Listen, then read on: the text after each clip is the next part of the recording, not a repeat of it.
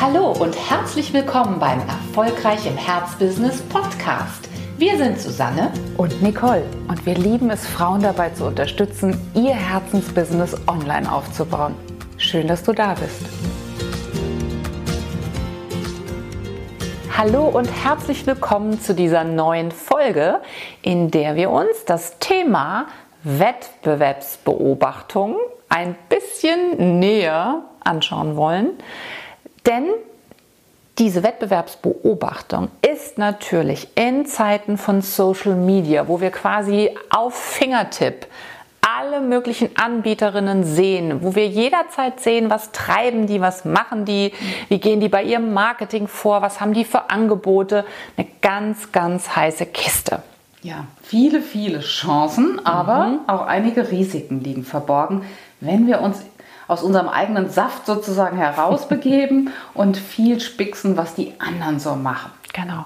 Was sind die Vorteile? Natürlich kriegst du immer wieder super gute Impulse, Inspirationen, Ideen, wie du dein Marketing, deine Vertriebsaktivitäten gestalten könntest. Und das ist ja auch schön. Also hier und da gibt es ja einfach tolle Vordenker, ja. gibt es tolle Aktionen, die du vielleicht im Netz siehst und wo du sagst, Mensch, das wäre auch für meine Zielgruppe eine richtig, richtig schöne Sache. Also das ist sicherlich ein positiver Aspekt, dass du viel Input bekommst und das war früher natürlich in der ja, analogen Zeit, in der Offline-Zeit nicht in der Form möglich.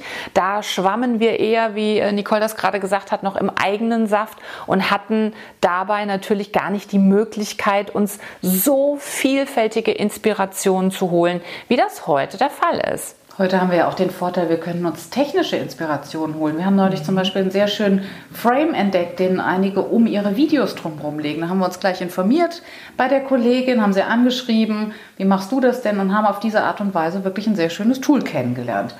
Also positiv, hätten wir Super. vielleicht sonst nicht gesehen, ne? Genau.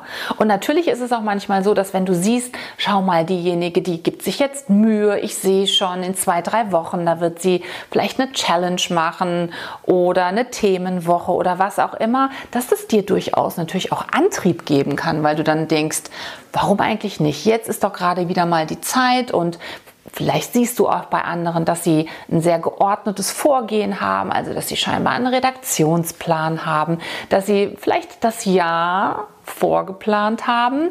Und das gibt dir eine gute Inspiration und einen guten Antrieb, das selbst auch mal zu tun. Ja, also durchaus auch ein Vorteil. Ist ein Vorteil, dieses äh, Competitive, wie der ähm, Engländer sagt, für sich zu nutzen und zu sagen, doch, ich bin in einem Markt, ich bin mit Anbieterinnen und ja, mich gibt es auch. Ich äh, möchte dabei sein. Ich möchte auch gerne vorne mit dabei sein. Das ist ja durchaus ein positiver Aspekt von der Wettbewerbsbeobachtung. Ein zweiter dritter, mag ich fast ja. sagen, Aspekt ist auch, dass du, wenn du andere beobachtest und dein Verhalten auf andere beobachtest, dass dir das natürlich unheimlich viel auch zu deiner eigenen Person sagen kann. Also, dass du so ein bisschen Eigen- oder Selbstanalyse betreiben kannst.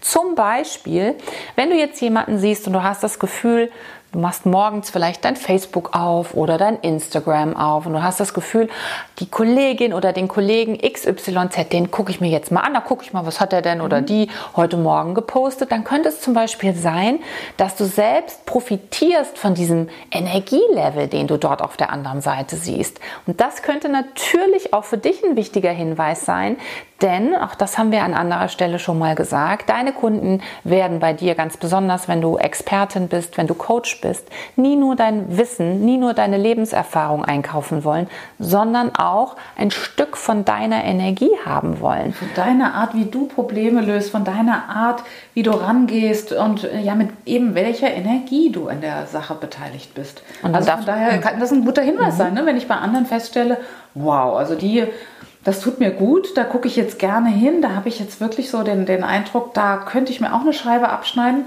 Nutzen wir das doch, nutzen wir das so als einen kleinen Hinweisgeber, an welcher Stelle wir bei uns vielleicht noch ein bisschen eine Schippe drauflegen dürfen. Genau. Also Wettbewerbs Beobachtung. Wir haben durchaus ähm, ja, Sympathie dafür, mhm. aber es kann, wie so vieles im Leben, natürlich auch zu weit gehen und es liegen auch so ein paar Gefahren, Fallen, will ich eher sagen, in dieser Möglichkeit, die wir da heute haben, so viele Impulse und Ideen aufnehmen zu können von anderen. Ja, in der Dosis liegt wie immer das Gift. Ne? Also da, da ist es auch ganz klar, wir können uns auch gut schützen, indem wir das für uns reglementieren und auch wirklich äh, mhm. auch irgendwann mal Schluss machen mit der Wettbewerbsbeobachtung und nicht mehr scrollen in der Timeline, sondern dann auch wirklich sagen, Schluss aus, äh, zu mit Social Media. Jetzt bin ich ganz bewusst in meinem eigenen Saft. Denn welchen Vorteil hat es, im eigenen Saft zu sein? Klar, wir können nicht vom Weg abkommen. Vor allem nicht von unserem großen Weg, von, dem, von der großen Vision. Und das passiert natürlich schnell, wenn wir abgelenkt werden, wenn wir wieder hier was sehen, wie die, die das macht, wie er das löst und so. Dann können wir ganz schnell von unserem großen Ziel abgebracht werden. Das wollen wir natürlich nicht, denn das ist unser Herzensbusiness. Wir verfolgen da wirklich unser großes Ziel, das, was wir der Welt geben wollen. Und wenn wir dann jeden Tag uns äh, mal hier und mal dorthin ablenken lassen, dann äh, wäre das ja sehr schade, weil wir dann ganz bestimmt nicht da ankommen, wo wir ankommen wollen. Mhm. Eine weitere Falle liegt auch darin, dass wenn du zu sehr bei anderen natürlich spickst, ist, dass du bewusst oder auch unbewusst ein gewisses Teil der Texte, der Wörter, also des Wordings, wie wir sagen, der Begrifflichkeiten mit übernimmst und das manchmal ungefiltert, also ohne dich rückzuversichern, passt das eigentlich wirklich noch zu meinem eigenen Markenkern?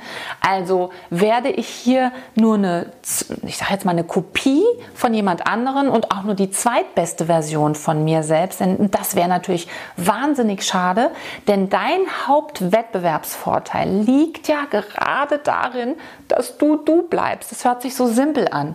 Es hört sich so einfach an und es hört sich vielleicht auch abgekürzt an, aber das ist es überhaupt nicht. Nur wenn du echt bist, ne, du hast den Begriff der Authentizität sicherlich da auch schon mal gehört. Nur dann gibst du wieder die Möglichkeit, dass andere Menschen bei dir andocken, dass sie verstehen, wer du bist. Und dafür musst du du selbst bleiben. Und das kann natürlich auch schon mal wirklich in Mitleidenschaft ähm, geraten, mhm. wenn du zu sehr bei den anderen bist, wenn du zu sehr sozusagen auch in, in Wallung gerätst ne, für, für andere Aktionen, die du da draußen siehst. Ja, in dem Moment, in dem du wirklich kopierst, mhm. dann äh, verlässt du natürlich deinen, den Pfad der Einzigartigkeit, auf dem du dann bist, wenn du wirklich aus dir heraus sprichst. Aber da ist ja dann eben der Unterschied in der, in der Wettbewerbsbeobachtung, kann ich sozusagen abstrahieren, was mir da gut mhm. gefällt und es dann an meine, an meine Welt anpassen oder gehe ich hin und kopiere es eins zu eins? Und dann, da liegt dann sozusagen Chance und äh, Risiko an einem Punkt begraben sehr, sehr dicht beieinander. Mhm. Ein weiterer unangenehmer Nachteil, äh, den wir durchaus auch an uns selbst schon gespürt haben und den wir auch von vielen, vielen Frauen, die selbstständig sind, immer wieder ähm, ja, gespiegelt bekommen, ist die Tatsache, dass das eigene Selbstbewusstsein oft in den Keller geht, wenn wir uns zu sehr auf der anderen Seite sozusagen befinden. Zu sehr im Außen, ne? Zu sehr im Außen. Denn mhm. natürlich, wir sind uns dann ganz, ganz schnell schon nicht mehr unserer eigenen Stärken bewusst. Und je länger wir in dieser Außenbetrachtung verharren, desto desto lockerer und desto loser und desto brüchiger wird dieser Faden, den wir zu unserer eigenen Genialität haben, zu unserem eigenen Kern, zu dem, was uns mhm. ausmacht. Und das wird relativ schnell ähm, und das sagen uns jedenfalls auch viele Frauen, auf das eigene Selbstbewusstsein schlagen.